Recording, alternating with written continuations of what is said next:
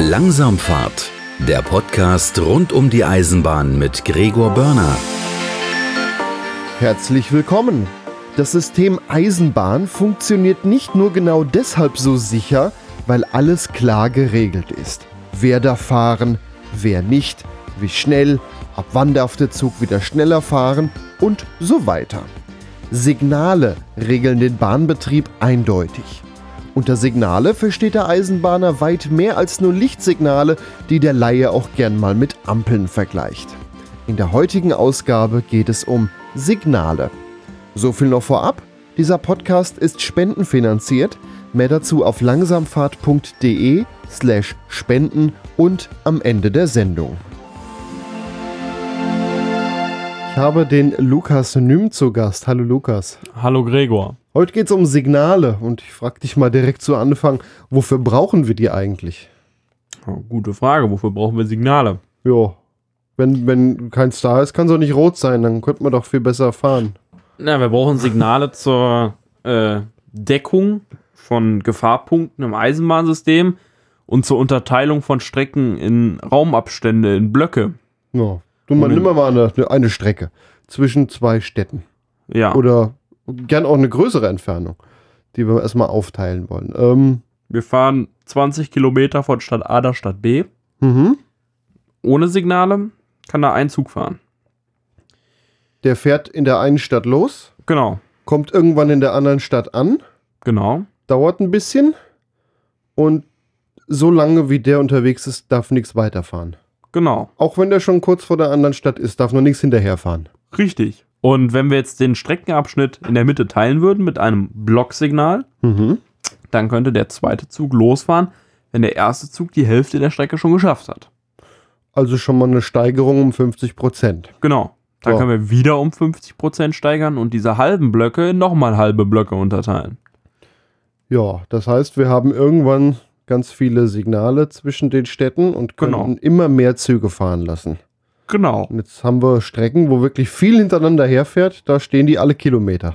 Richtig, im Bremswegabstand. Ja, Bremswegabstand. Was ist das? Der Bremswegabstand ist der Abstand, den die Vorankündigung von einem Signal und das Signal haben müssen, damit jeder Zug, der auf der Strecke fährt, sicher zum Halten kommen kann. Also da ist jetzt ein Signal rot, weil der nächste, Absa äh, der nächste Abschnitt noch belegt ist. Und dann muss der Zug vorher anhalten. Genau. Wie läuft das ab? Der fährt da und wie kriegt er die Info, dass da rot ist? Naja, es gibt die Hauptsignale.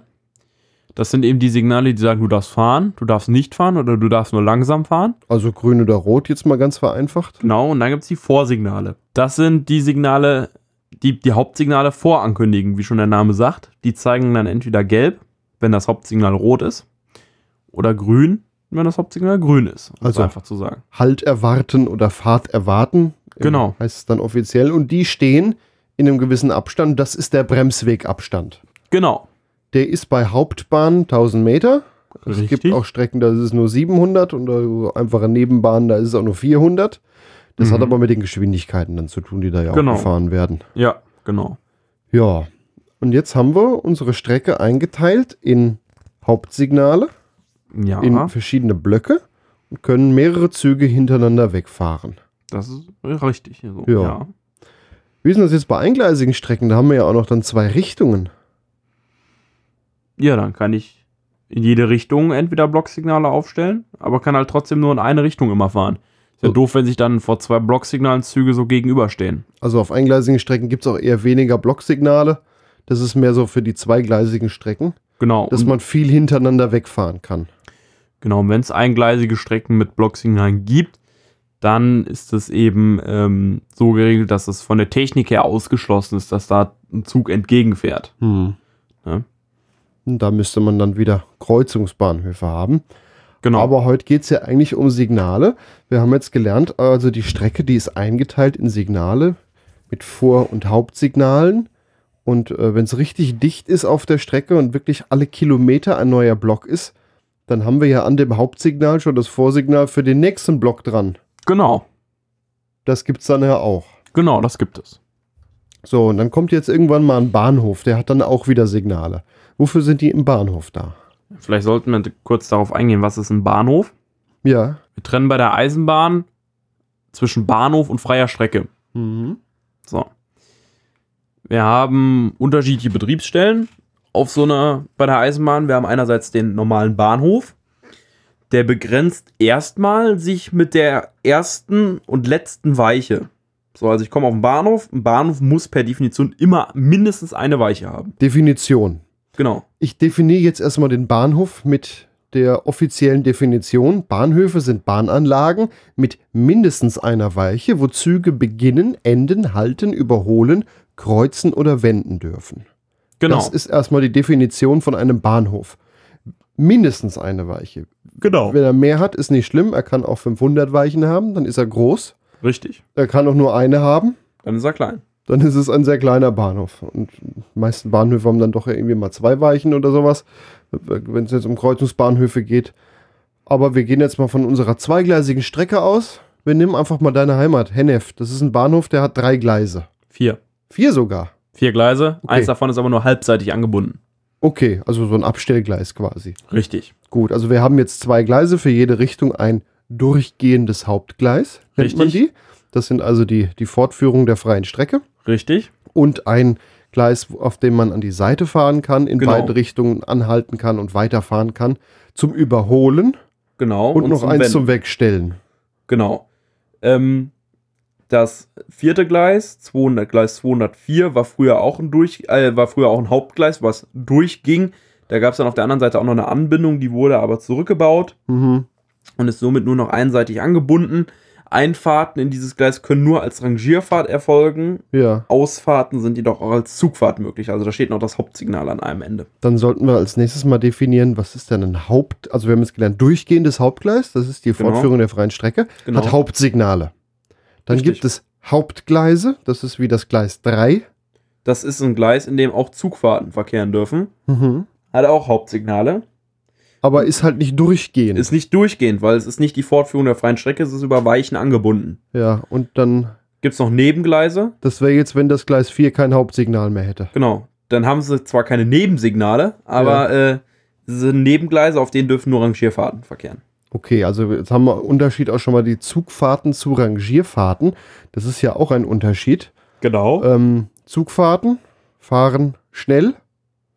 Ja, Zugfahrten können auch langsam fahren. Stimmt, das können sie auch. Zugfahrten fahren von Bahnhof A zu Bahnhof B. Sie sind Zugfahrten sind Fahrten, die vom Bahnhof in die freie Strecke übergehen Hm. und von der freien Strecke wieder in einen anderen Bahnhof übergehen. Also können aber auch im Bahnhof sein, je nachdem, wie groß der Bahnhof ist. Also auf jeden Fall das mit diesen Vor- und den Hauptsignalen, was wir Richtig. eben erklärt haben, das sind Zugfahrten. Die fahren auch nicht auf Sicht, also Nein, die fahren nicht so langsam, dass sie jederzeit halten können, sondern die fahren signalgeführt. Das Signal sagt Fahrt. Der Lokführer weiß, das ist bis zum nächsten Hauptsignal alles frei. Er genau. kann fahren und äh, kann sich auch darauf verlassen. Und eine Rangierfahrt, die fährt auf Sicht. Das kann man vergleichen wie mit Autofahren. Da fährt man Genau. auch auf Sicht. Genau. Hm? Ja. Im Bahnhof gibt es manchmal auch noch Zwischensignale. Genau, das kommt immer dann vor, wenn der Bahnhof geteilt ist.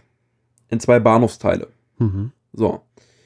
Bahnhof kann vielleicht groß sein, Beispiel Bonn Hauptbahnhof. Ja. Ich fahre an den Bonner Hauptbahnhof von Norden, kommt rein. Von Roosdorf habe ich mein Ein meine beiden Einfahrsignale, die den Bahnhof begrenzen. Äh, weil, wenn ich Einfahrsignale habe, sind das meine Grenzen, nicht die Einfahrweichen. Da kommt der Bahnhofsteil Bonn-Güterbahnhof. Mhm. An der Position, wo normalerweise das Ausfahrsignal stehen würde, steht aber das Zwischensignal, weil der Bahnhof geht weiter.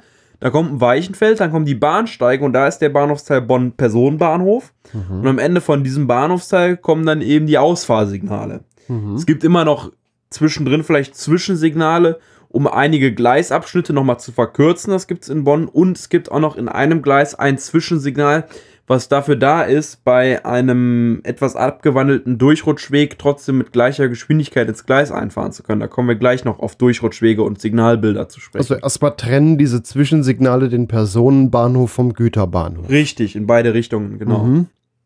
Und man kann jetzt aber auch als Zugfahrt vom Personenbahnhof in den Güterbahnhof fahren. Richtig.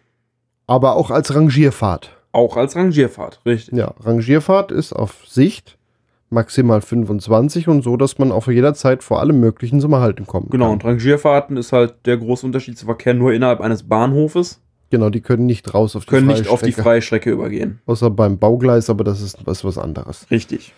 So, jetzt haben wir also den Bahnhof mit Zwischensignalen und unser Zug, der kann quasi in den Bahnhof reinfahren, durch von dem einen Bahnhofsteil in den nächsten und kann dann wieder rausfahren. Genau. Ja. Was haben wir noch für Signale? Deckungssignale. Genau, wir können mit Deckungssignalen verschiedene Sachen decken, unter anderem bewegliche Brücken. Mhm. Also so Klappbrücken. Genau, haben wir in Deutschland noch einige, die haben auch so Deckungssignale, die zeigen, das sehen, die sehen teilweise aus wie normale Hauptsignale, zum Beispiel in Papenburg. Mhm. Ähm, da hat man dann, im Normalfall sieht man das Signal betrieblich abgeschaltet mit einem weißen Kennlicht. Ja. Und wenn die Klappbrücke halt geöffnet ist, dann zeigt es HP 0. Mhm. Also Halt. Halt. Ja. Genau. Und dann weiß der Lokführer Halt. Er er weiß zwar nicht, dass die Brücke vielleicht offen ist, Ja. aber ähm, es ist erstmal Halt, der Zug kommt zum Stehen. Und, naja, im besten Falle ist der Lokführer gar nicht bis zu dem Signal erst gekommen. Ach so. Im besten Falle. Weil im besten Falle hat er am vorliegenden Hauptsignal bereits gehalten. Mhm. So, und dann. Okay, da kenne ich jetzt die Örtlichkeit ja, nicht. ja, genau. Ähm, Bahnübergänge gibt es ja auch das Beispiel. Es gibt ja signalabhängige Bahnübergänge, also da, meinetwegen ein paar Bahnsteige, direkt dahinter ein Bahnübergang. Das Signal am Bahnsteigende ist auf Halt. Der Zug kommt am Bahnsteig zum Stehen. Das Signal ist immer noch auf Halt. Der Bahnübergang ist offen. Wenn der Zug weiterfahren soll, muss der Bahnübergang erst eingeschaltet werden. Das Signal wechselt von Rot auf Grün, zeigt dann Fahrt und schützt dann so auch diesen Bahnübergang vor Zugfahrten Genau. da er ja noch ungesichert ist und offen. Und Genau. sich im Zweifel Personen drauf befinden.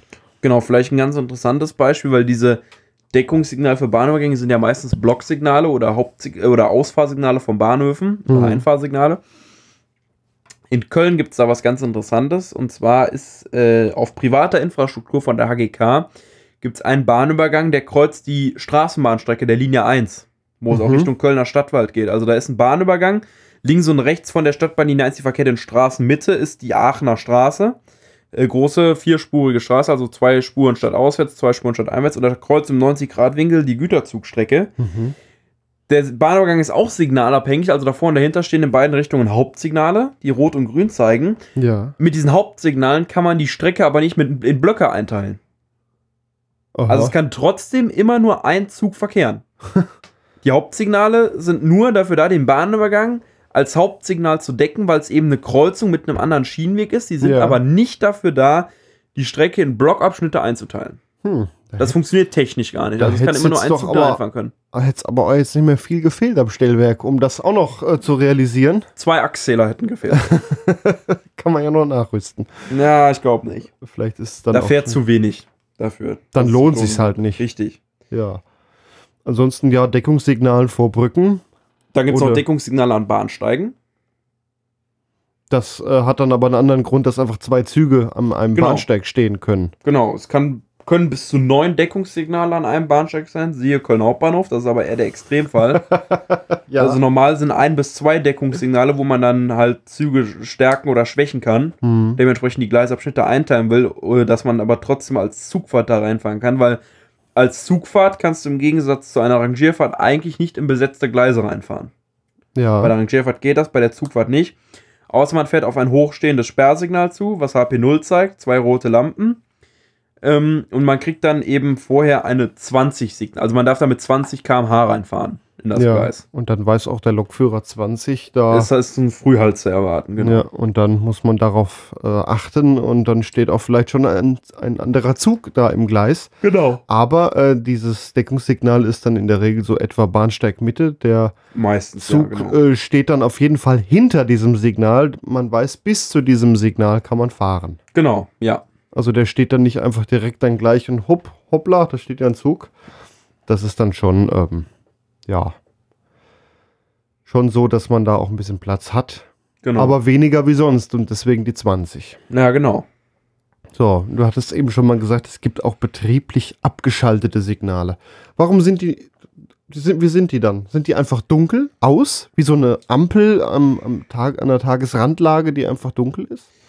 Okay, also die Ampeln sind aus abends auf dem Dorf. Ja, dunkel. Kann man ja mit dem Auto dann einfach dran vorbeifahren. Genau, das ist bei der Eisenbahn etwas blöd, an dunklen Signalen vorbeizufahren, außer man ist in der LZB im Teilblock-Modus, aber da sprechen wir dann später drüber.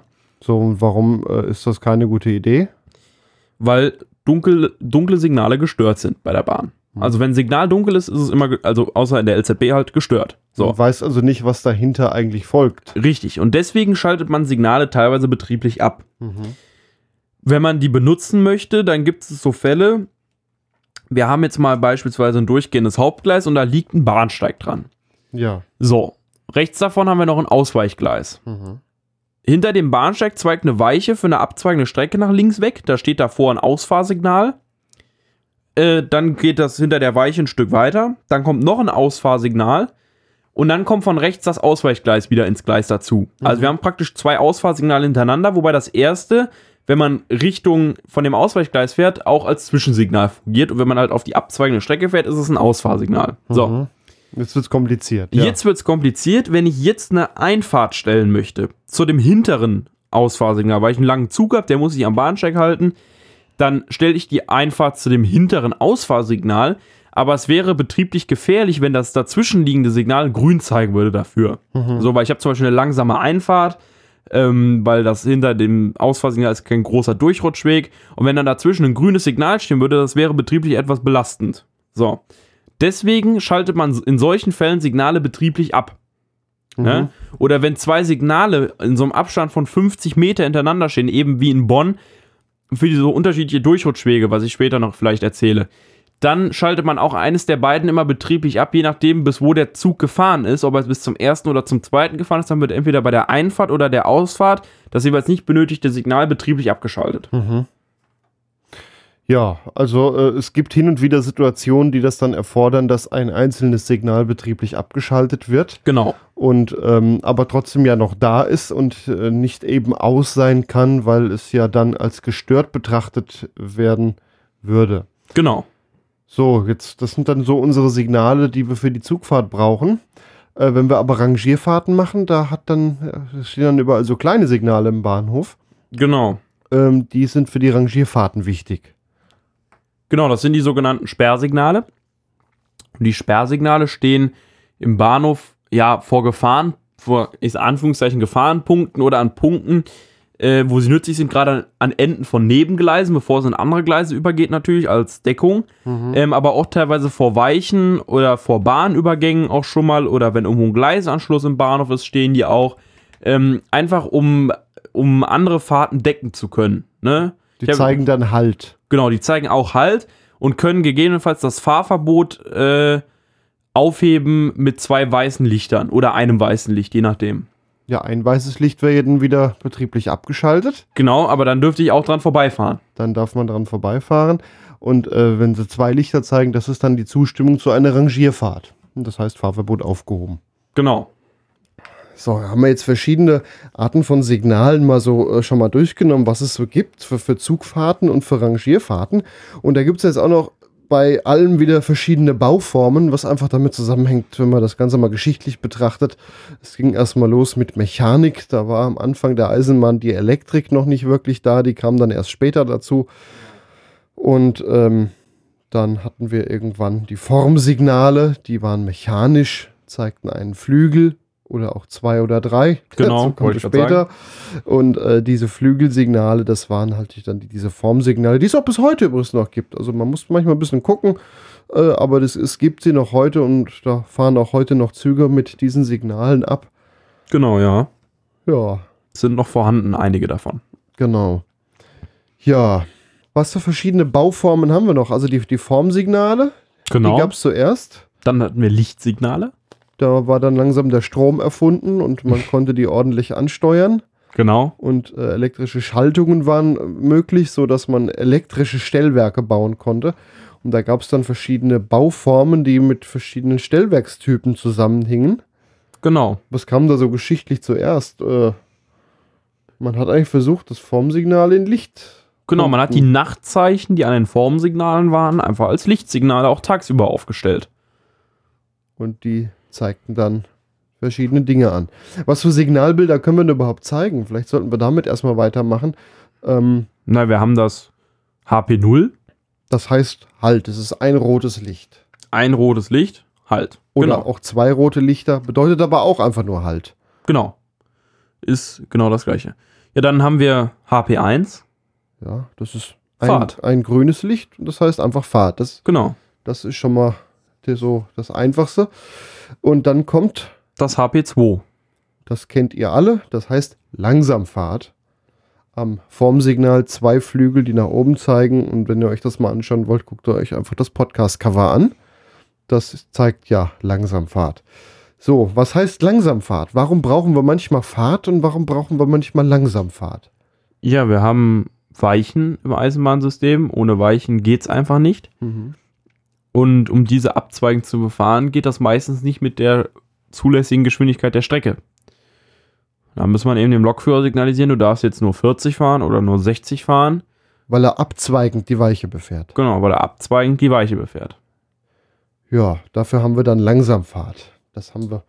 Jetzt stellen wir uns nochmal den Bahnhof vor mit den drei Gleisen, die wir eben hatten. Und der Zug soll in die Überholung reinfahren. Er Genau. soll durch einen anderen Zug überholt werden. Was passiert dann erstmal? Er, er ist auf der freien Strecke unterwegs und ich sage jetzt mal mit 160. Das ist die Höchstgeschwindigkeit, die wir signalgeführt fahren dürfen. Genau, dann sieht er das. Also der kriegt das per Vorsignal vorangekündigt mit einem grün-gelben Licht am Vorsignal. Das quittiert er. Das heißt dann Langsamfahrt erwarten. Genau, VR2. Und dann äh, bremst er runter. Äh, ja, je nach Fahrpl im Fahrplan kann er entnehmen, ob es für 40 oder 60 ist. Ja, und dann, äh, oder 50 geht auch. Und dann bremst er eben auf die geforderte Geschwindigkeit herunter und muss mit dieser Geschwindigkeit auch am, am Signal bereits vorbeifahren dann. Am HP2 zeigenden Signal und kriegt vermutlich am HP2 zeigenden Signal noch die Vorankündigung VR0 Mhm. Halt erwarten. Zwei orangene Lichter. So, und dann fährt er mit der Geschwindigkeit in das Ausweichgleis ein. Sobald er das da drin ist, werden die Weichen wieder gerade gestellt. Dann kommt von hinten der andere Zug, der kriegt VR1, Fahrt erwarten. Am Einfahrsignal kriegt der HP1 und VR1, Fahrt und Fahrt erwarten. Am Ausfahrsignal kriegt er dann HP1, fährt am anderen Zug vorbei und sobald der Zugfolgeabschnitt geräumt ist, äh, wenn, wird die Ausfahrweiche gedreht und der Zug, der überholt wurde, kriegt HP2 zur Ausfahrt und fährt raus und darf dann erst auf die Streckengeschwindigkeit beschleunigen, wenn der letzte Wagen über die letzte Weiche im Fahrweg gefahren ist. So, also er fährt langsam rein und langsam raus, weil er dabei jedes Mal Weichen abzweigend befährt und nicht gerade. Also wenn man eine Weiche gerade befahren möchte, dann kann man das quasi geschwindigkeitsmäßig uneingeschränkt machen. Genau. Abzweigend ist wichtig, dass da, weil da eben auch dann ein Bogen drin ist und sonst würde man entgleisen. Genau. Deswegen brauchen wir Langsamfahrt, HP2.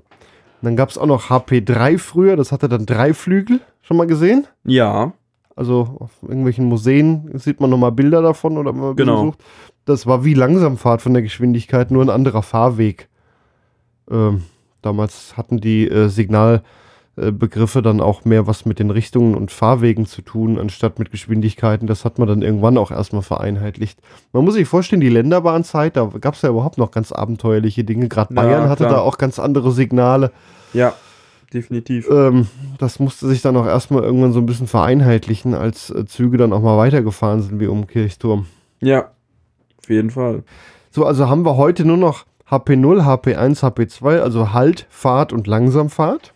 Genau. Und dann äh, wollte man irgendwann von den Formsignalen weg und hat die Lichtsignale gebaut und hat die dann quasi in Licht nachgebaut. Genau. So, jetzt hat man da so einen Signalschirm, nennt man das, Mhm. mit verschiedenen Lampen. Und was können die dann, also die können dann diese Bilder zeigen. Genau, die Lampen können diese Bilder zeigen. An Ausfahrsignalen können die zusätzlich auch noch das SH1 zeigen, was man auch an Sperrsignalen kriegen kann, weil man von einem Ausfahrsignal aus ja auch im Bahnhof dann rangieren kann oder muss. Ja, tatsächlich, ne? Hm. Am Einfahrsignal nicht, denn auf der freien Strecke gibt es ja keine Rangierfahrten. Genau. So. Jetzt hat irgendwann hat man sich gedacht, HV als Lichtsignale und hat da verschiedene Bauformen entwickelt, die sich äh, so im Aussehen alle ein bisschen unterscheiden. Ja, man hat ja eine Bauform entwickelt und diese dann stetig optimiert. Ne? Mhm. Und dann, äh, genau, man hatte ja erst eine Bauform, da hatte man am normalen Signalschirm hatte man vier Lampen Ja. Rot, Gelb, Grün und ein zweites Rot als Ersatzrot.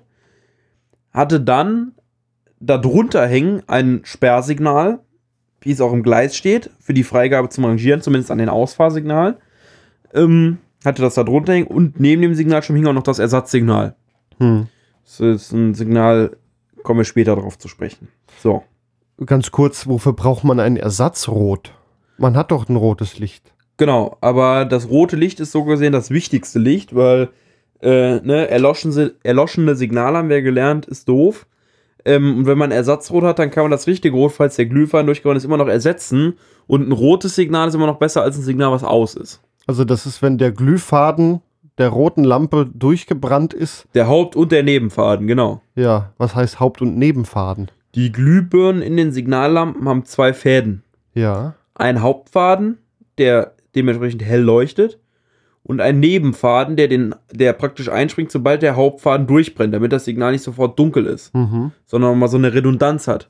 Also sobald der Nebenfaden aktiv ist, ist das Signal etwas dunkler Ja. und auf dem Stellwerk bekommt man das angezeigt, indem die, indem die zuständige Überwachungsleuchte für diese Signallampe anfängt zu blinken. Mhm. Dann weiß der Fahrdienstleiter, aha, da ist der Nebenfaden an, das muss ich mal melden. Sieht der generell, was für eine Störung er hat, oder ist das Signal allgemein am Blinken? Und Nee. er muss einen rausschicken, der dann mal guckt oder mal einen Da Lokführer blinkt, fragt. wenn das rote Licht oder das grüne Licht blinkt, also man sieht schon, welche Lampe kaputt ist, welche Birne. Gut, bei einem, äh, es kann auch bei, wenn es grünes blinkt, wenn beim ZS3 zum Beispiel oben drauf eine Glühbirne kaputt ist oder beim HP2 die gelbe kaputt ist, das sieht er nicht. Er sieht nur, ob es bei einem Halt oder bei einem Fahrtbegriff kaputt ist. Mhm. Aber wenn ein Signal jetzt mal angenommen auf Langsamfahrt kommen soll und bei der gelben Lampe, die, die ist kaputt. Und dann würde ja nur die grüne leuchten und wir Nein. hätten einen ganz anderen Signalbegriff. Was passiert dann? Das ist sicher äh, schaltungstechnisch im Signal unterbunden. Sobald eine Lampe ausfällt, fällt es sofort auf Halt zurück. Okay, und dann äh, sieht der Fahrdienstleiter, dass er eine Störung hat. Genau. Mhm, und kann dann, Die Abhilfemaßnahme einleiten. ja, das heißt im Zweifel einen Techniker rausschicken, der die Lampe wechselt. Zum Beispiel, genau. Wenn die Lampe kaputt ist, dann bringt das ja alles nichts mehr viel. Ja. So, jetzt hatten wir dann verschiedene äh, Signalschirme, also das Blech, in dem die Lampen eingebaut sind. Und die wurden immer weiterentwickelt und wurden auch immer kleiner. Genau. Äh, wahrscheinlich um, mit, um Metall zu sparen. Man hat irgendwann das Rangiersignal, was unter dem Signal hing, in das Signalschirm integriert. Stimmt, das hing ja erst noch eigenständig. Genau, es hing erst runter. Davon gibt es nur noch einen einzigen Bahnhof in Deutschland, soweit ich weiß, ja, das hat bei der Deutschen Bahn und das ist in Schwandorf. Ähm, ich glaube, die OHE hat das auch noch. Die OHE hat das auch. Die also das OHE ist hat das eine, auch. eine Privatbahn in äh, Celle. Im Osten von Hannover. Die Osthannoversche Eisenbahn, genau, die haben das noch. Und man sieht, es gibt auch Bahnhöfe, da hängt das am Formsignal, hängt noch ein Sperrsignal in Licht mit dran, also ein Lichtsperrsignal. Genau. In Dillenburg zum Beispiel. Oder in Hanau. das kann sein, dass das da auch. Das, Genau. Ja, In Hanau gibt's, da gab es nämlich mal einen interessanten Fall. Da können wir vielleicht auch dann eben zu Mastschildern übergehen. ja. Äh, jedes Hauptsignal oder jedes Signal, was für Zugfahrten gilt, braucht ein Mastschild. Ja. Ja. Das weit verbreiteste ist das weiß-rot-weiße Mastschild. Das ist also ein Blech, was unten am, am Mast dranhängt. Genau. So. Und das äh, heißt dementsprechend an einem durch ein weiß-rot-weißes Mastschild beziehungsweise durch ein Mastschild mit einem auf der Spitze nach oben weisenden roten Dreieck auf weißem Grund im Bereich der DV301 gekennzeichneten Lichtsignal, das Halt zeigt oder gestört ist, dürfen Züge nur auf Ersatzsignal, Vorsichtssignal, Gegengleisfahrt, Ersatzsignal, Befehl oder bei Signal ZS12 auf mündlichen bzw. fernmündlichen Auftrag dran vorbeifahren. Rangierfahrten dürfen nur mit Zustimmung des zuständigen Wärters am Signal vorbeifahren. Das heißt auf Deutsch, man darf am roten Signal nicht vorbeifahren, Richtig. weil es ja Halt zeigt. Und wenn es aus ist, also gestört ist, dann auch nicht. Richtig. Hätten wir jetzt ein Signal, an dem gar kein Mastschild dran ist und es wäre aus, dürfte man theoretisch vorbeifahren. Also ja, Lichtsignale, an, denen, an deren Standort bei erloschenem Signalbild zu halten ist, sind durch Mastschilder gekennzeichnet. Tatsache. Ja. Ach so, ja, und natürlich die Bemalung von Formsignalen ist natürlich kein Mastschild, das ist natürlich klar, ne? Was haben wir denn noch für Mastschilder? Es gibt ja auch weiß-gelb, weiß-gelb, weiße, also die sind dann so gestreift. Genau. Die haben Selbstblocksignale im Bereich der ehemaligen Deutschen Bundesbahn. Also Ähm, Westdeutschland. Westdeutschland, genau. Da darf man dran vorbeifahren, wenn eine, wenn eine Verständigung mit dem Fahrdienstleiter nicht möglich ist. Und es Halt zeigt. Und es Halt zeigt oder darf gestört man ja sowieso vorbeifahren. Genau. Das heißt aber auch, dahinter kommt erstmal keine Weiche oder, oder ein Bahnübergang. Genau, und man muss bis zum nächsten Hauptsignal auf Sicht fahren. Ja, da könnte ja trotzdem ein Zug vor einem noch stehen. Genau. Deswegen ist es vielleicht ja auch äh, rot oder ja, gestört eher weniger. Deswegen. Wir merken schon, an dieser Stelle unterscheiden wir zwischen Westdeutschland und Ostdeutschland. Genau. Wir haben seit über 30 Jahren uns wieder vereinigt, unterscheiden aber immer noch die Eisenbahnsysteme. Richtig. Warum? Naja, die beiden Bahnverwaltungen haben damals zur Zeit der Mauer eben ihre Eisenbahnnetze kontinuierlich auf und weiter aufgebaut, ähm, nach unterschiedlichen Regeln. Und diese musste man eben ziemlich schnell nach dem Mauerfall vereinheitlichen, weil natürlich ganz Deutschland mit der Bahn reisen wollte und nicht immer noch umsteigen wollte. Ja, und diese Vereinheitlichung hat bis heute im Teil nicht geklappt. Und so muss auch jeder Lokführer, der nach Ostdeutschland will, eine eigene Ausbildung haben. Und jeder ostdeutsche Lokführer, der nach Westdeutschland will, braucht auch eine Ausbildung, eine eigene ähm, weil es einfach noch Unterschiede in den Signalsystemen gibt, weil man nicht auf einen Schlag alle ost- und westdeutschen Signale abgebaut hat und ein einheitliches Signalsystem aufgebaut hat. Ja, eigentlich hatte man sogar vor, die, das Ostsignalsystem ja, umzubauen. Hat man dann aber ja, nicht geschafft, nicht Ja. gemacht, wie auch immer. Also wir haben jetzt in, in Westdeutschland das mit dem Fahrt- und Langsamfahrt am Vorsignal und am Hauptsignal und äh, eventuell halt am, am Hauptsignal auch noch ein Vorsignal wieder mit dran, was dann äh, Fahrt erwarten oder Langsamfahrt erwarten oder was auch immer zeigt. Und äh, in Ostdeutschland sah das ein bisschen anders aus. Was hatten, was haben die da entwickelt? Genau, da haben die das HL-System entwickelt. Ähm, ja, was eben diese Fälle von, also das hat erstmal die Signalbilder vereinheitlicht. Es gab für ein Vorsignal keine extra Signalbilder mehr. Es gab immer noch die alleinstehenden Vorsignale. Die konnten auch keinen Halt zeigen, konnten nur vorankündigen, aber ähm, ja, es gab keine eigenen, äh, keine eigenen Signalbegriffe mehr für Haupt- oder Vorsignale. Mhm. Gleichzeitig hat man auch keine Kombination mehr, dass ein, Haupt, dass ein Vorsignal mit an einem Hauptsignal hängt, um ein nächstes Signal anzukündigen. Das ist nämlich alles an einem und demselben Signalschirm jetzt. Also man hat quasi ein Signal für mehrere Abschnitte, Genau, was einmal den folgenden Abschnitt und der da drauf folgende zeigt. Also genau. was wir vorher mit Fahrt und Halt erwarten haben, haben wir hier im, im HL-System in Ostdeutschland ein bisschen anders. Das kündigt das dann an einem Signalschirm an. genau. Und davon gab es noch eine Unterbauform, die EZMG-Signale. Genau, das war jedoch nur eine andere Bauform der Signalschirme. Von der Bedeutung war es das gleiche. Das sind so riesige Signallampen, das sieht fast aus wie eine Verkehrsampel von der Größe her. Genau, das waren Stellwerke, die wurden aus Russland geliefert. Mhm. Äh, man wollte damit die deutsche Leit- und Sicherungstechnik in der DDR vereinheitlichen. Es hat natürlich nicht geklappt, wie man gemerkt hat. Ähm, genau, die sehen richtig klobig und groß aus, sind aber im Prinzip auch HL-Signalbegriffe, die da gezeigt werden. Gibt es die noch aktiv? Es gibt noch ein, zwei EZMG-Stellwerke, die in Betrieb sind, aber sehr, sehr viele wurden bereits außer Betrieb genommen. Hm, Also auch etwas, was am Verschwinden ist und bald Genau. weg sein wird. Und äh, dann gab es noch die Besonderheit HL-Lichtsignale mit einem HV-Signalschirm. Ähm, also ein Ostsignal, was aber aus einem Westsignal funktioniert. Was waren da? Genau, das waren äh, die Zeiten, wo die Firma Siemens der DDR Stellwerke liefern sollte. Mhm. oder musste vielleicht sogar, äh, weiß ich gar nicht so genau. Auf jeden Fall ähm, haben die, hat die DDR für die Berliner S-Bahn zum Teil Stellwerke bei Siemens bestellt. So, und das war in der Zeit das Spurplan Drucktastenstellwerk 60, was da von Siemens entwickelt worden war, aber eben nach Belangen der westdeutschen Bahn, Mhm. nicht der ostdeutschen. So. Dann hat man das geringfügig angepasst. Man hat unter anderem hinzugefügt, dass äh, man auf dem Stelltisch sehen konnte, wenn das RA11, was es ja da drüben gibt, die, das große orangene W, das gibt es ja da als, an vielen Stellen als Ersatz für Lichtsperrsignale. Ein Wartezeichen Ein. Wartezeichen, was Das- aber RA12 zeigen kann, die Fahrverbot aufgehoben, was bei uns SH1 heißt. Ja. Und das hat man unter anderem entwickelt, dass das der Stelltisch kann. Mhm. Dass man da, da ist dann auch tatsächlich dieses W-Symbol drauf mit so einem schrägen Strich drüber ja. und dass die Relaisanlage auch versteht, dass wir keinen Haltbegriff haben, sondern nur einen Fahrtbegriff, weil der Haltbegriff ist ja eine Tafel. Als Formsignal quasi. Genau, Der, der so. ist ja in Blech immer da, auch wenn der Strom aus ist. Genau. So, und die Hauptsignale hat man eben dann auch geringfügig modifiziert und dass die eben HL-Begriffe zeigen können. Man hat unter anderem die Leuchtstreifen teilweise hinzugefügt oder eine Signallampe mehr. Hm. Da gibt es aber im Internet auf der Website Berliner Stellwerke, heißt die, meine ich, äh, einige Fotos zu. Also ein, ein Westsignal-Schirm mit den Begriffen eines DDR-Signals. genau. Also das, das ja, gab abenteuerliche Sachen. So, dann hat man nach der Wiedervereinigung auch irgendwann mal so langsam die Idee gehabt, man könnte jetzt mal Signale vereinfachen. Unter anderem ist das HV-System aus Westdeutschland ja auch nicht gerade äh, sparsam, was Lampen angeht. Nein. Ähm, und das äh, DDR-System, das konnte immerhin schon mal am Hauptsignal ein bisschen mehr anzeigen. Und das äh, wollte man ja irgendwie mal versuchen auch zusammenzubringen und auch mal weiterzuentwickeln. Was folgte dann? Genau, man entwickelte dann das KS-Signalsystem, die Kombinationssignale. Mhm. Ja, man wollte jegliche Information für den Lokführer mit einem Lichtpunkt ihm mitteilen.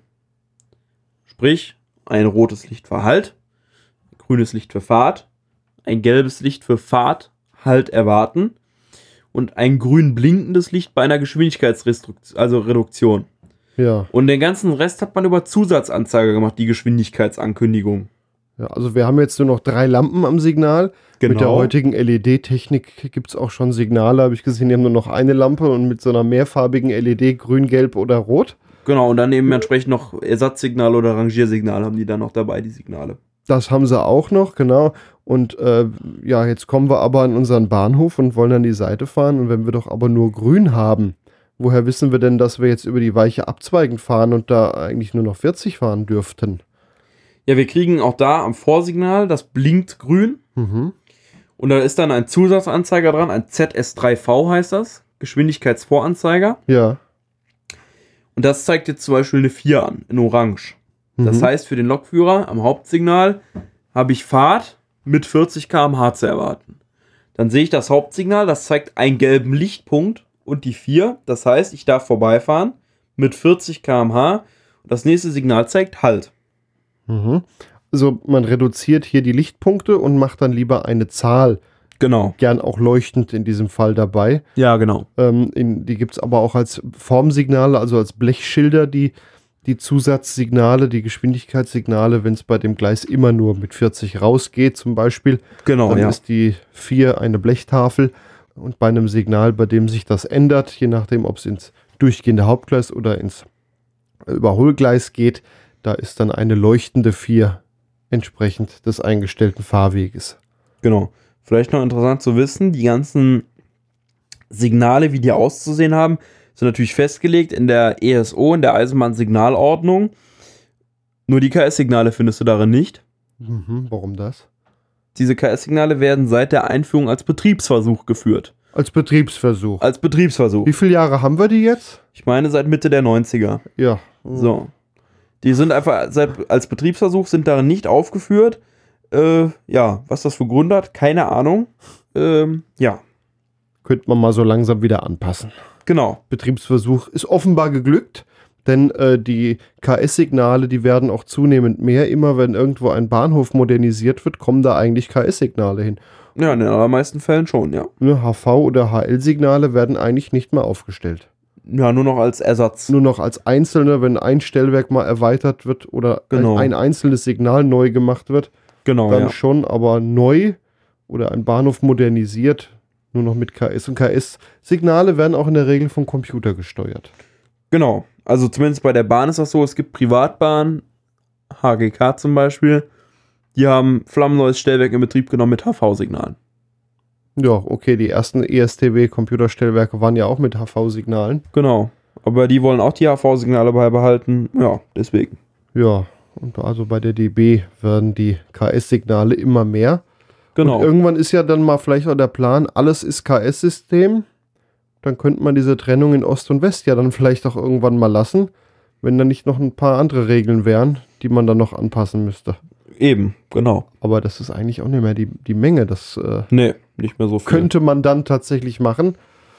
Ja, jetzt haben wir noch so ein paar Sonderarten. Erstmal äh, kompakte Signale in äh, Tunneln zum Beispiel, äh, S-Bahn-Tunnel. Da ist einfach nicht so viel Platz. Genau. Da baut man einfach so die Lampen in so kleine Module ein, die man dann so zusammensetzt wie Lego-Steine und dann dementsprechend verkabelt und im Dunkeln braucht man ja eh keinen Schönheitswettbewerb gewinnen. Da reicht es ja, wenn der Lokführer die Signalpunkte eindeutig sieht. Das hast du schön formuliert. Ziemlich hässlich sehen sie teilweise aus. Ja, ich wollte es nicht so laut sagen. Hängen dann an der Tunnelwand, aber sie tun das, was sie tun sollen. Richtig. Ja. Man hat schon mal versucht, haben wir auch in Langsamfahrt mal drüber erzählt, auf der Strecke Augsburg-Donauwörth war auch ein Betriebsversuch, SK-Signale einzuführen. Die sind auch immer noch da. Die Das stehen teilweise noch, sie haben teilweise modernisiert Ja, genau. seitdem. Ja, also irgendwie genau. die halbe Strecke. Ja, Das war auch ein Versuch, der, der ist, hat tatsächlich ziemliche Ähnlichkeit mit dem KS-System, genau. Aber hat noch so ein paar andere Regeln dabei. Zum Beispiel eine Geschwindigkeitsänderung gilt, bis die nächste Geschwindigkeitsänderung kommt und nicht so letzte Weichen. Wagen, äh, letzte Achse ist aus dem, aus, über die letzte Weiche gefahren, Genau. man darf beschleunigen. Das äh, war da nicht. War da ein bisschen anders. Da hat man noch alles angezeigt. Da gibt es dann auch die Geschwindigkeitstafel LF7 in der Variante mit der 20 drauf für 200 km/h, die da möglich sind mit der Ja. LZB. Und äh, runde Signalschirme in der Einrichtung. Also Genau, das- bei den Vorsignalen. Das sieht tatsächlich, aber nur in der einen Fahrtrichtung. Äh, da hat man was ausprobiert, aber das ist dann nicht mehr darüber, ist nicht mehr geworden. Man hat, ja. Genau, da gibt es dann noch eine Mickey Maus, die hat dann noch so einen Wiederholer oben dran. So eine einohrige Mickey Maus gibt es. Stimmt, ja. Vielleicht kurz das Thema Wiederholer noch. Es gibt einige Vorsignale, die stehen vor Kurven. Und damit Gleisbögen. Kurven gibt es bei der Eisenbahn ja nicht. Es gibt einige Vorsignale, die stehen vor Gleisbögen. Und nach dem Gleisbogen folgt dann vielleicht das Hauptsignal. Und damit Züge nicht eventuell in der, in der Gleisbogen unnötig runterbremsen müssen, stehen im Gleisbogen schon mal Vorsignalwiederholer. Die sind dann gekennzeichnet mit einem weißen Zusatzlicht, ähm, die dann anzeigen, wie ich bin ein Wiederholer. Und Die haben auch keine Vorsignaltafel NE2, die an jedem Vorsignal dran ist, die dem Triebfahrzeugführer zeigt, hallo, hier ist der Standort eines Vorsignals, sondern die haben einfach gar nichts. Ja, das ist einfach nur der Wiederholer. Das Genau. ist dann wichtig für die Info. Es ist immer noch Halt oder es ist jetzt äh, Fahrt. erwarten. Genau. Es ist grün geworden. Ja, was haben wir noch? Äh, wo du herkommst, aus dem Bereich Köln, da hat man auch mal einen Betriebsversuch gestartet. Oh ja. Allerdings äh, hat der nicht versucht, weniger Lampen anzuzeigen, sondern da hatte man, daran hat man irgendwie nicht gespart. Die hatten ein paar mehr Lampen, die sogenannten MA-Signale. Genau, das sollten in Köln die Mehrabschnittssignale werden. In Köln ist bis heute Regelbremsweg 400 Meter auf den Eisenbahnstrecken bei einer Geschwindigkeit von 60 km/h. Im ganzen Stadtgebiet. Und da wollte man eben für die einheitliche Signalisierung dort, weil das HV-System nicht so ganz dafür ausgelegt war, die MA-Signale einführen, die dann so ganz komische Dinger zeigen konnten. Da soll es dann auch blaue Leuchten geben für irgendwelche Rangierfahrten und naja. Man hat dann versucht, man hat dann einiges ausprobiert, hat auch das HV-System so ein bisschen umgestrickt und hat einfach mal Haupt- und Vorsignal in einen Signalschirm gepackt. So Das sah ziemlich lustig sah aus. ziemlich lustig aus.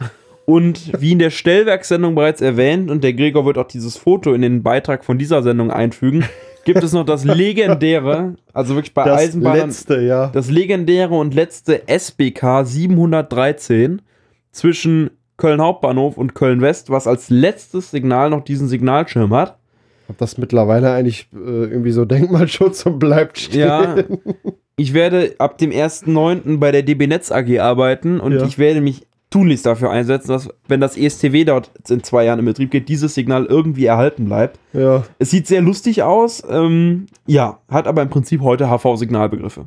Es gab damals noch ein paar mehr, der Bahnhof Köln-Messe Deutz hatte die auch. Die Ja. wurden dann umgebaut nach dem Betriebsversuch in den 60ern. Auch von normaler HV-Begriff. Im Kölner Hauptbahnhof standen die auch teilweise. Die standen im ganzen Kölner Stadtgebiet, hat man die halt stehen lassen. Ähm, und so eine andere Anekdote, die davon übrig geblieben ist, aber die nicht ganz so lustig aussieht, im, das Einfahrsignal in Köln Süd, meine ich, Hm. und das Ausfahrsignal in Köln West auf der Mhm. Personenzugstrecke, die haben noch drei Lichtreihen. So ein Signal gab es auch komischerweise mal an der Einfahrt von Hildesheim Hauptbahnhof, wo es da noch die elektromechanischen Stellwerke gab. Die hatten auch drei Lichtreihen. Ich weiß nicht, wieso das so ist, es war aber auf jeden Fall so. Äh, Und in Köln war es halt noch von diesem Betriebsversuch der MA-Signale sind noch diese drei Lichtreihen da. Und witzigerweise hat man sich da was zugute gemacht und konnte die Schaltung ein bisschen vereinfachen. Nämlich, wenn man dort HP1 sieht, leuchtet links oben eine grüne Lampe. Und bei HP2 musste man dann nicht dieselbe grüne Lampe ansteuern, sondern hat sich was ganz Schlaues übergedacht und hat eine zweite grüne Lampe in das Ding eingebaut und zeigt dann mit einer zweiten grünen Lampe und unten im Gelb das HP2 für Langsamfahrt. Also Das das, ist für Signal den- hat zwei Grün. Es hat theoretisch zwei Grün. Es ist einfach nur eine totale Vereinfachung der Schaltung. Äh, keine Ahnung, warum man es gemacht hat. Sieht auf jeden Fall lustig aus. Das ist ein, der letzte Überbleibsel von dem MA-System. Ist der letzte Dass das Überbleibsel da vom irgendwie anders da- angesteuert wurde und das hat mal geguckt, wie kriegt man HV-Begriffe draus. Richtig, Hat das dann umgebaut, so gelassen. genau. Noch stehen sie, aber nicht mehr lange. Nicht mehr Da, lange. müsste, da setzt du dich dann bitte auch mal verein, dass davon auch eins übrig bleibt. Definitiv. Weil das ist ja auch irgendwie Seltenheitswert. Interessanterweise wurde das Einfahrsignal Köln-Süd vor ein paar Jahren, also müssten ein oder zwei Jahre, nee, ja, drei, vier, fünf eher her sein, neu aufgestellt, weil es zu alt war. Das neue Signal hat drei Lichtreihen gehabt. Ja, Hat drei Lichtreihen gehabt. Wenn, weiß nicht warum, ob das Stellwerk so viele Lampen braucht für die Rückmeldung, dass da wirklich ein Signal steht. Ich weiß es nicht, ich kann es dir nicht sagen. Ich habe noch keinen tatsächlich dazu gefragt, obwohl ich da einige Leute kenne, die man das fragen könnte. Es ist auf jeden Fall interessant. Da steht Das- ein neues, also natürlich in der alten Bauform das Hauptsignal, also HV-Signal, HV69 Bauform, ähm, aber sieht halt noch flammneu aus, schön in matt schwarz alles, ne, und nicht so runtergerockt, mit drei Lichtreihen. aus welcher Richtung denn? Aus Köln-West kommt. Das Einfahrsignal. Von, von, von Köln-Süd. Das Einfahrsignal Süd aus West. Mhm. Uff. Ja, das war neu, glaube ich. Ja, mit drei Lichtreihen. Ja, aber da heißt dann auch, dass die mittlere ist fürs Fahrt und die obere für Langsamfahrt. Ja, irgendwie so oder andersrum, ja. Ja, ja. Sieht lustig aus.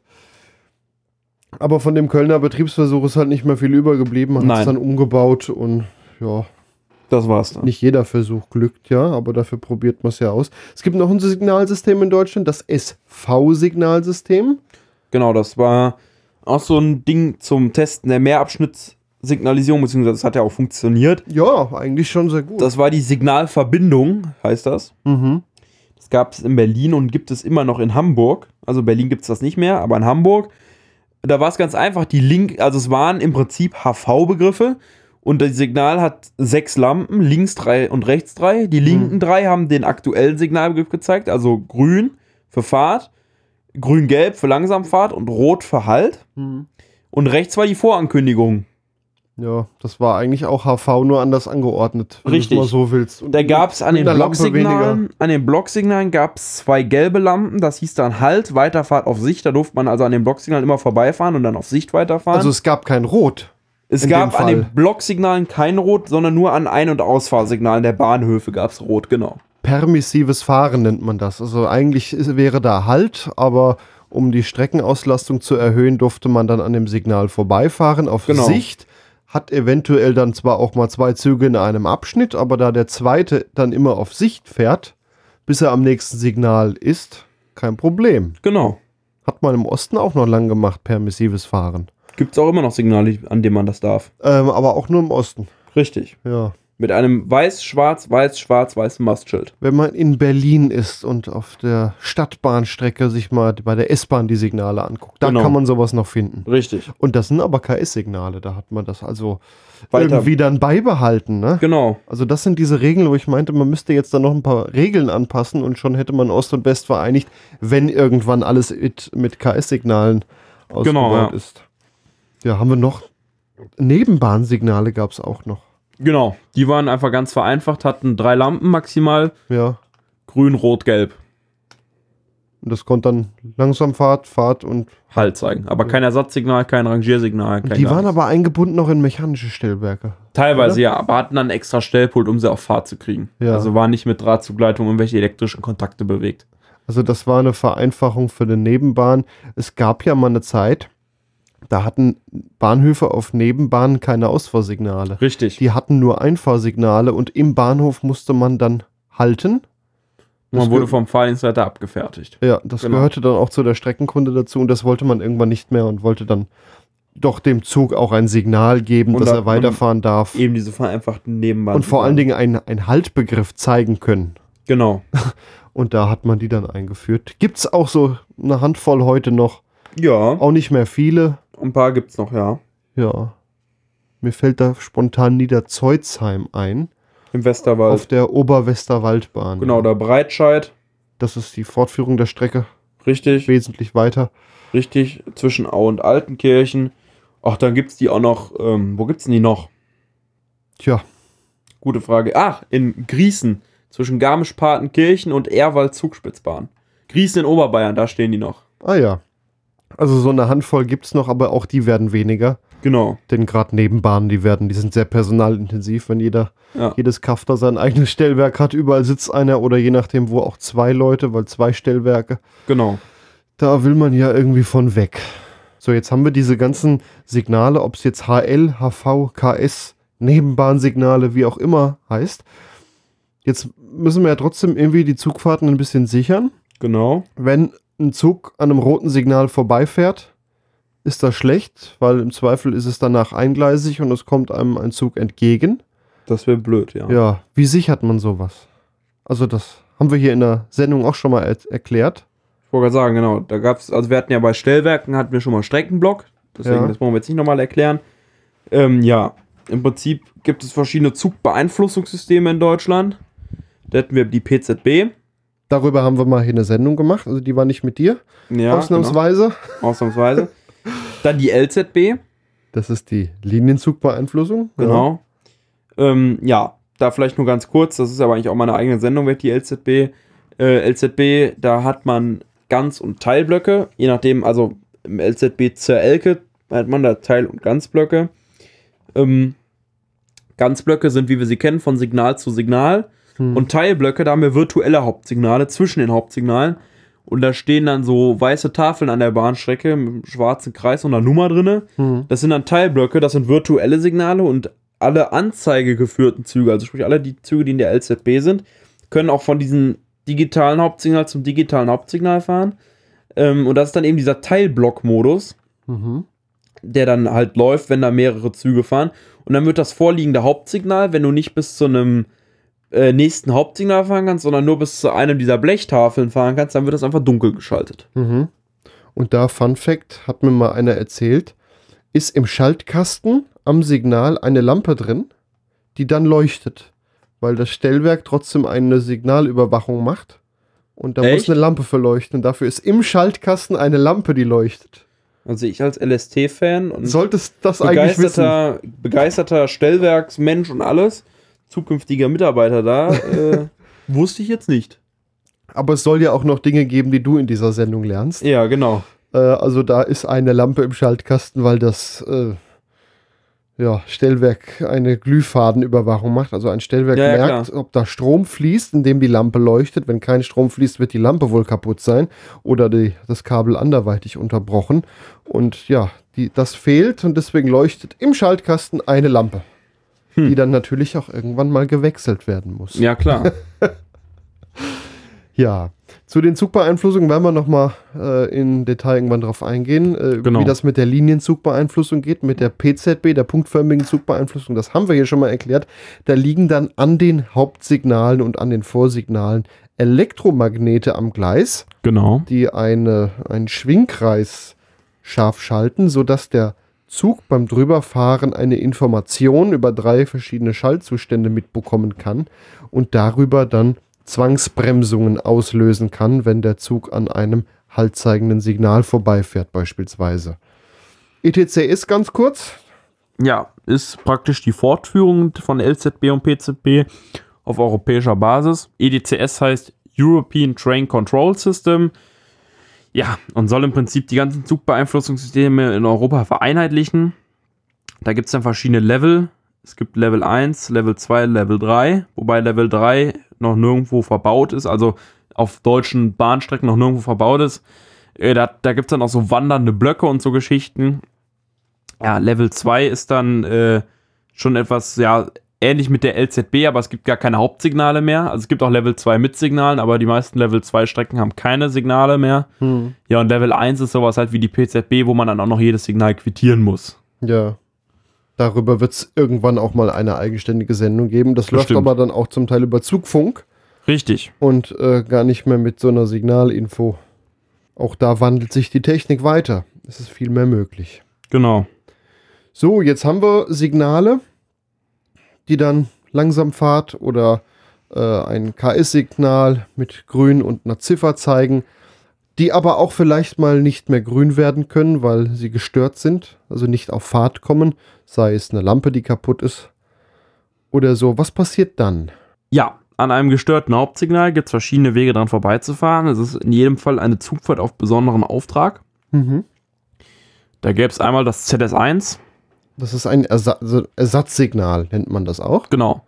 Am Signal HP0 oder am gestörten Lichthauptsignal ohne schriftlichen Befehl vorbeifahren. So, das heißt jetzt am Signal HP0, also am Signal Halt, das wäre am Formsignal der Flügel, der einfach nach rechts zeigt, Genau. oder ein Signal, was einfach rot ist, HP0, darf man vorbeifahren, oder am, gestörten Lichtsignal.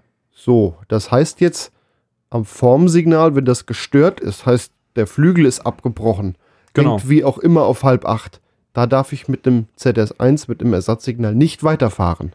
Genau. sondern nur an einem Lichtsignal. So, und wie, wie fahre ich dann? Langsam am besten. Langsam, ja. Genau, nee, du fährst mit 40 km/h. Und dann kommt es drauf an, Was wo es ein ist es? Signal war. Genau. Sind wir auf der freien Strecke? War das nur ein Blocksignal? Wenn das ein Blocksignal ohne Vorsignal war, darfst du dran vorbeifahren mit der Zugspitze und darfst Mhm. wieder beschleunigen. Auf die Streckengeschwindigkeit. die Streckengeschwindigkeit.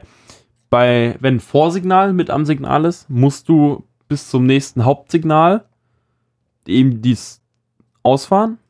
Maximal jedoch 2000 Meter mit höchstens 40.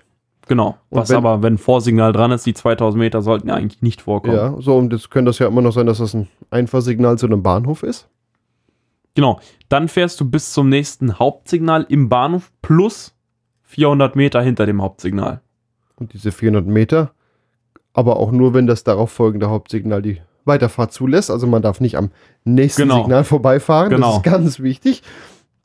Ähm, aber woher kommt das mit den 400 Metern? Das hat damit zu tun, dass bei der Einfahrt in den Bahnhof hinter dem Hauptsignal gegebenenfalls der Durchrutschweg noch vorhanden ist. Also so ein Gefahrenpunkt Abstand hinterm Hauptsignal bis zum ersten deckenden Punkt, also einer Weiche oder einem Bahnsteig oder was weiß ich was. So, jetzt haben wir noch mehr von diesen Ersatzsignalen. Also wir haben dieses ZS1. Dann gibt es noch das ZS7. Das ist eigentlich das bessere Genau, Signal. Also ZS1 haben wir eben gehört, kann auch dann dazu führen, dass wir dann mit der Höchstgeschwindigkeit weiterfahren dürfen. genau. Und wir sind ja dann eigentlich gar nicht mehr gesichert durch so Stellwerkstechnik. Genau. Und, Und- beim ZS7, Bei ZS7 heißt es am Signal HP0 oder am gestörten Lichthauptsignal ohne schriftlichen Befehl vorbeifahren, Weiterfahrt auf Sicht. und das bedeutet, wenn ein Zug auf Sicht fährt, dann fährt er so langsam, dass er jederzeit anhalten kann. Genau. Maximal nur noch 40. Und äh, das kann sein, wenn das dann ein langer Weg ist, dass das sich sehr zieht. Und es gibt auch Oh ja. Eisenbahnverkehrsunternehmen wie zum Beispiel die Deutsche Bahn, die das auch noch einschränken, das Fahren auf Sicht, zum Beispiel bei Dunkelheit, dass man nur noch 15 maximal km/h 15 darf. fahren darf, ja. Und ähm, bei schlechter Sicht auch nur noch Schrittgeschwindigkeit, also maximal 5 km/h. Genau. Lass es neblig sein, dann äh, sieht man ja auch schlecht. genau.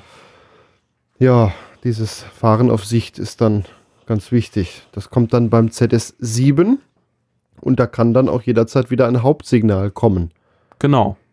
Ja, was haben wir noch? Das ZS8, Mhm. das ist das Gegengleisfahrtersatzsignal. Ja, Äh, das wird benutzt, wenn äh, kein Gleiswechselbetrieb eingerichtet ist. ja. und ich äh, ja ins Gegengleis fahren möchte und das ging ja halt ganz damals nur mit schriftlichem Befehl und so kann man immerhin ins Gegengleis fahren, ohne einen schriftlichen Befehl zu schreiben, aber immer noch nicht vollwertig mit einem Hauptsignal halt. Das Also- blinkt dann. Das sieht aus wie das ZS1, hat die gleichen Regeln, aber es blinkt. Das Gegengleis mit Signalen ausgerüstet heißt, äh, also wenn Gleiswechselbetrieb eingerichtet ist, dass im Nachbargleis auch Signale stehen für eben beide Fahrtrichtungen. Genau. und man da ganz normal fahren kann. Das ist halt auf vielen Strecken noch nicht eingerichtet. Das hat man erst später gemerkt, dass man ja da auch ganz gut mal so Störungen und gewisse Betriebssituationen damit doch beschleunigen kann, wenn man im Nachbargleis auch Signale aufstellt. Nachteil, es kostet halt Geld. Ja, Und ähm, auf den Strecken, in denen das noch nicht eingerichtet ist oder nicht eingerichtet wurde, kann man eben mit diesem ZS8 dann auch im Gegengleis fahren, hat dann aber nur eben einen Streckenblock bis zum nächsten Signal. Ähm, ja, das äh, können dann nicht so viele Züge fahren. genau. Und zusätzlich natürlich noch ist, dass ähm, im Osten du bei, wenn du eine Ausfahrt haben sollst, ins Gegengleis Ja. mit ZS6, also dem normalen Gegengleisanzeiger. Also wenn man kriegt einen Fahrtbegriff, man darf dann, man kriegt diesen Gegengleisanzeiger, dass du halt ins Gegengleis fahren darfst, das ist das ZS6. Und wenn das, der Fahrtbegriff gestört ist, kann dieses ZS6 auch blinken. Mhm. Und das ist dann dein ZS8 im Osten. So ein blinkendes ZS6.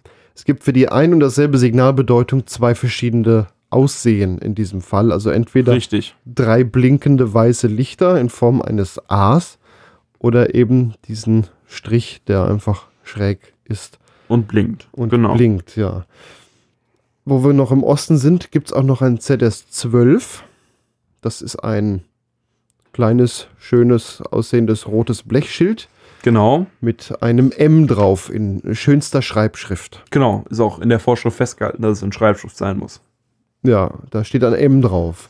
Das ist einfach erstmal nur ein Blechschild, was mit am Signal hängt. Und das bedeutet, am halszeigenden oder gestörten Hauptsignal auf mündlichen oder fernmündlichen Auftrag vorbeifahren. So, jetzt steht der Zug davor, ruft das Stellwerk an, hier ist immer noch rot. Und dann sagt er, ja, ich habe eine Störung. Ich erteile dir hiermit die Zustimmung am haltzeigenden Signal, dann im Namen des Signals äh, vorbeizufahren.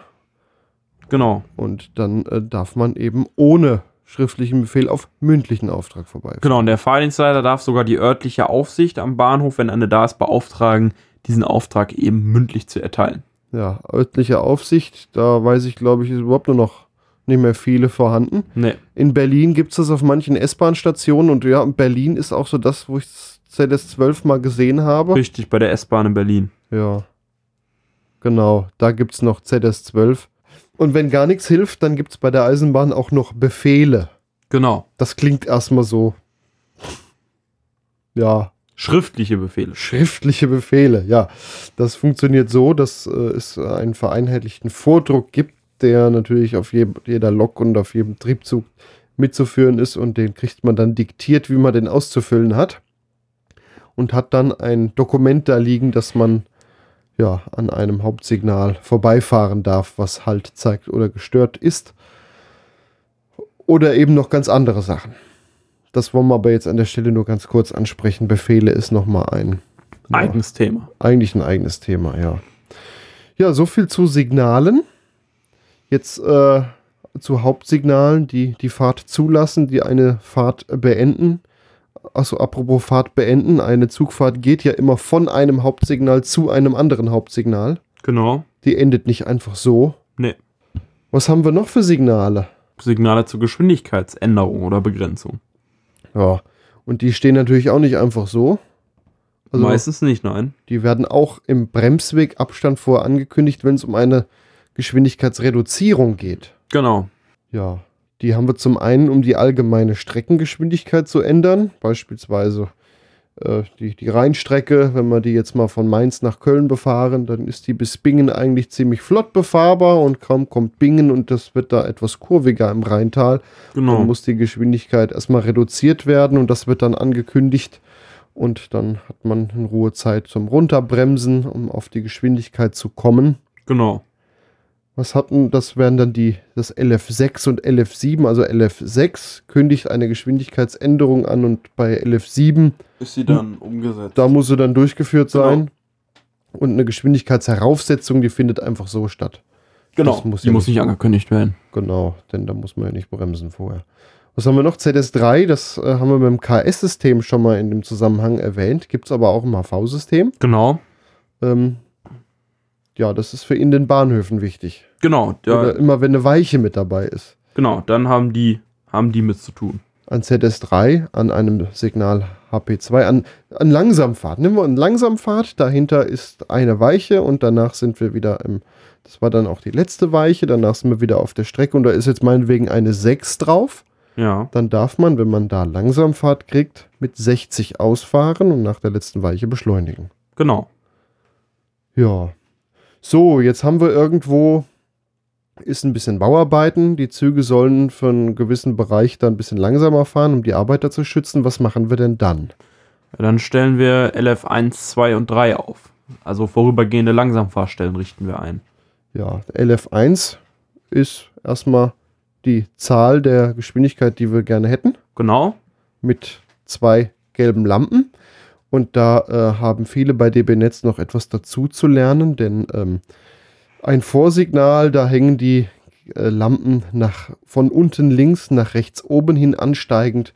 Und Genau. beim LF1, da ist es genau andersrum, von oben links nach unten rechts. Und naja, ich habe es auch schon häufiger mal gesehen, dass die etwas falsch aufgestellt worden waren. Entweder am Nachbargleis von links unten nach rechts oben und am Regelgleis von links oben nach rechts unten. So schön symmetrisch. Ja, genau. Also da, da gibt es die dollsten Kombinationen und das fällt auch tagelang nicht auf. Ähm, ja, dann kommt irgendwann nach dem LF1 das Signal LF2, das ist einfach ein A. genau, da beginnt die Beschränkung signalisiert durchs LF1. Das A steht für Anfang der Genau. vorübergehenden Langsamfahrstelle und irgendwann kommt ein E, Das LF3, ja, und das ist dann eben das Ende. Ne? Anfang Genau. und Ende.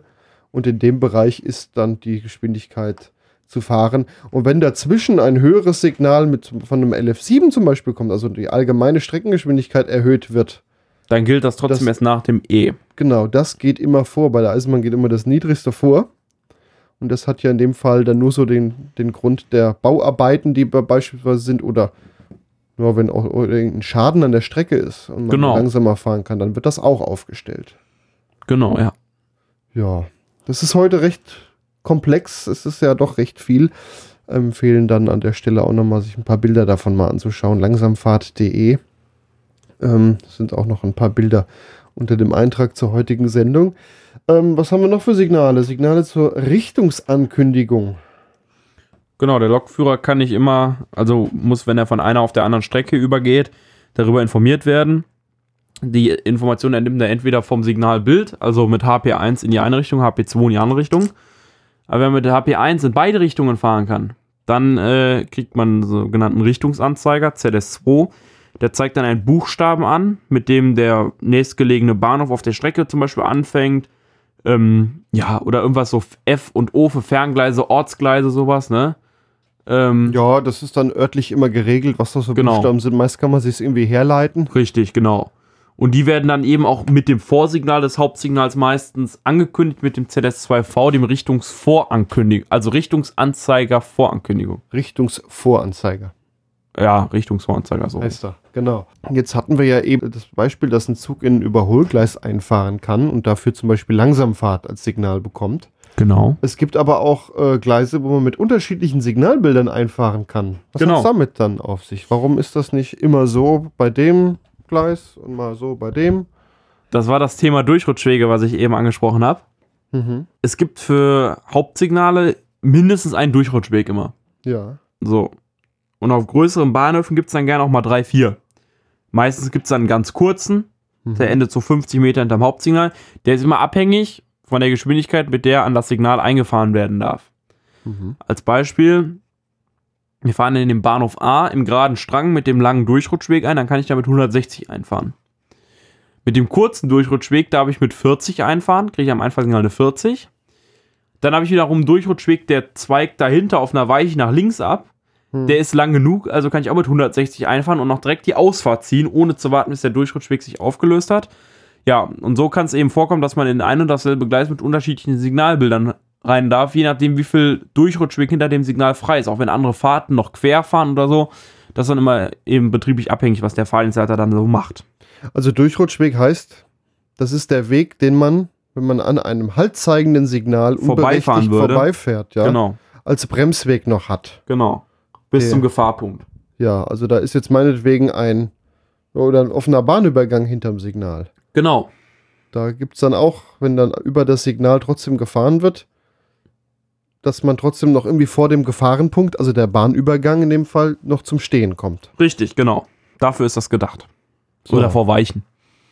Genau, das ist dann der Durchrutschweg und deswegen kann es sein, dass man dasselbe Gleis mal mit 160 und mal nur mit 40 einfahren darf. Genau. Je nachdem, wie, wie weit hinter dem Signal, was dann Halt zeigt, noch mitgesichert wurde. Genau. So, was haben wir noch für Signale? Nur noch Fahrleitungssignale. Fahrleitungssignale, also für die Oberleitung. Genau. Was brauchen wir da für Signale? Das doch eine Oberleitung da. EL1 E bis EL6 würde ich sagen. So als Eisenbahner jetzt. Gut. Thema beendet. Wofür brauchen wir die? Der kann ein Ausschaltsignal beispielsweise kriegen. Da muss er seinen Hauptschalter ausschalten, wenn es zum Beispiel an eine Schutzstrecke geht. Ja.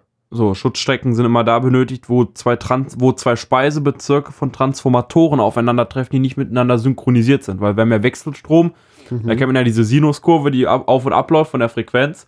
ja. Und wenn diese nicht mit dem anderen synchronisiert ist, könnte es zu elektrischen Schäden kommen und zu so einem Überschlag. So. Da muss man halt mal kurz ausschalten und wieder einschalten. das Oder, wird ja, auch angekündigt durch das, also das Ausschaltsignal heißt EL1 und das wird durch das EL1V angekündigt. mhm. Dann gibt es das EL2, einschalten, das kommt danach. das Also kommt man, danach. man, man rollt dann quasi ohne Antrieb durch so eine Schutzstrecke, die ist meist auch nicht sehr lang, das sind Nein. 120 Meter oder so. Ja, ja, in den meisten Fällen, genau. Ja, da rollt man dann mit Schwung durch. Ist halt blöd, wenn man genau da drin zum Stehen kommt. Das sollte man tunlichst vermeiden.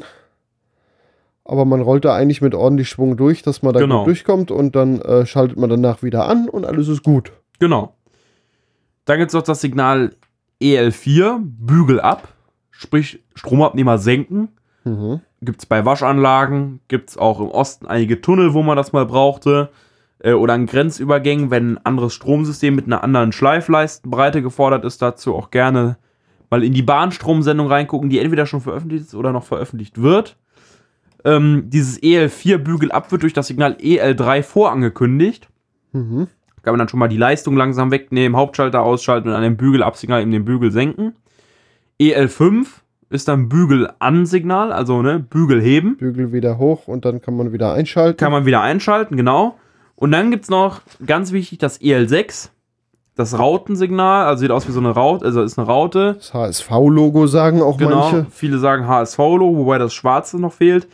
Das heißt halt für Fahrzeuge mit gehobenem Stromabnehmer. Das steht oft hier so an Abstellgleisen, wo es dann weitergeht, nur äh, ohne Oberleitung oder auch an abzweigenden Strecken ohne Oberleitung. Da steht das dann und da dürfen Fahrzeuge mit gehobenen Stromabnehmer eben nicht dran vorbeifahren. Also da endet die Oberleitung und äh, ja, es gibt das sogar auch in, als Lichtsignal. Ich kenne das aus dem Werkstattbereich. Genau. dass in eine Werkstatthalle nur eingefahren werden darf ohne gehobenen Stromabnehmer, dann äh, leuchtet das. Oder es gibt auch, dass es dann aus ist. Es leuchtet dann ein Kennlicht an diesem Signal betrieblich und abgeschaltet. betrieblich abgeschaltet. Und dann ist in der Werkstatt auf der Oberleitung noch Strom. Also die kann dann zugeschaltet werden oder weggeschaltet werden. Und entweder leuchtet dann dieses EL6 halt für Fahrzeuge mit gehobenem Stromabnehmer oder leuchtet eben nicht. Genau. Ja, dafür gibt's das. Ja, Lukas, dann danke ich dir, dass wir mal gemeinsam durch das Signalbuch geblättert haben. Genau, für weitere Signale verweisen wir mal auf unsere Website langsamfahrt.de. Und da ist auch mal das Signalbuch verlinkt. Genau, da, Da, kann man noch, nämlich auch mal Da reinschauen. kann man sich dann noch die Nebensignale angucken, die Zugspitzensignale, also Signale an Zügen, Signale fürs Zugpersonal. Genau, bevor es wieder böse Kommentare gibt. Wir haben jetzt auch sehr viel wieder weggelassen, um es Genau. zu verkürzen. Sonst hätte diese Sendung hier wirklich wieder mehrere Stunden gehen müssen. Was für uns aber eigentlich typisch wäre. Ja, wir haben trotzdem lang genug. Äh, aber da gibt es noch wesentlich mehr und Genau. äh, ja, wir haben kürzen müssen, sonst wird es einfach viel zu lang. Ja, langsamfahrt.de und unter dem Eintrag zur heutigen Sendung findet man noch ein paar Bilder beziehungsweise den Verweis auf das Signalbuch. Genau, Danke, Lukas. gerne, bis bald. Zum Ende des Podcasts habe ich noch eine Sache auf dem Herzen. Um weiterhin in Teilzeit als Lokführer zu arbeiten und dann den fünften Tag in Podcasts wie zum Beispiel Langsamfahrt zu investieren, sammle ich von den Hörerinnen und Hörern Spenden. Wenn euch der Podcast gefällt, würde ich mich über eine Kleinigkeit im Sparschwein freuen. Einige Hörer haben sogar einen Dauerauftrag angelegt und überweisen mir so monatlich kleine Geldbeträge. Andere schicken hin und wieder auch mal größere Beträge. Das geht übrigens auch ganz bequem über PayPal. Wie ihr euch an der Sendung beteiligen könnt, steht auf langsamfahrt.de slash spenden. Vielen Dank an alle, die das immer mal wieder machen und ein ganz besonderer Dank geht an alle, die sogar noch einen Dauerauftrag eingerichtet haben. Noch als Info für euch, Podcast-Portale wie Spotify tragen nicht zur Finanzierung des Podcasts bei, auch wenn ihr dort monatlich Mitgliedsbeiträge bezahlt. Langsamfahrt gibt's dagegen kostenlos auf langsamfahrt.de. Damit verabschiede ich mich, euer Gregor Börner. Das war Langsamfahrt, der Podcast rund um die Eisenbahn. Weitere Informationen gibt's im Netz unter langsamfahrt.de.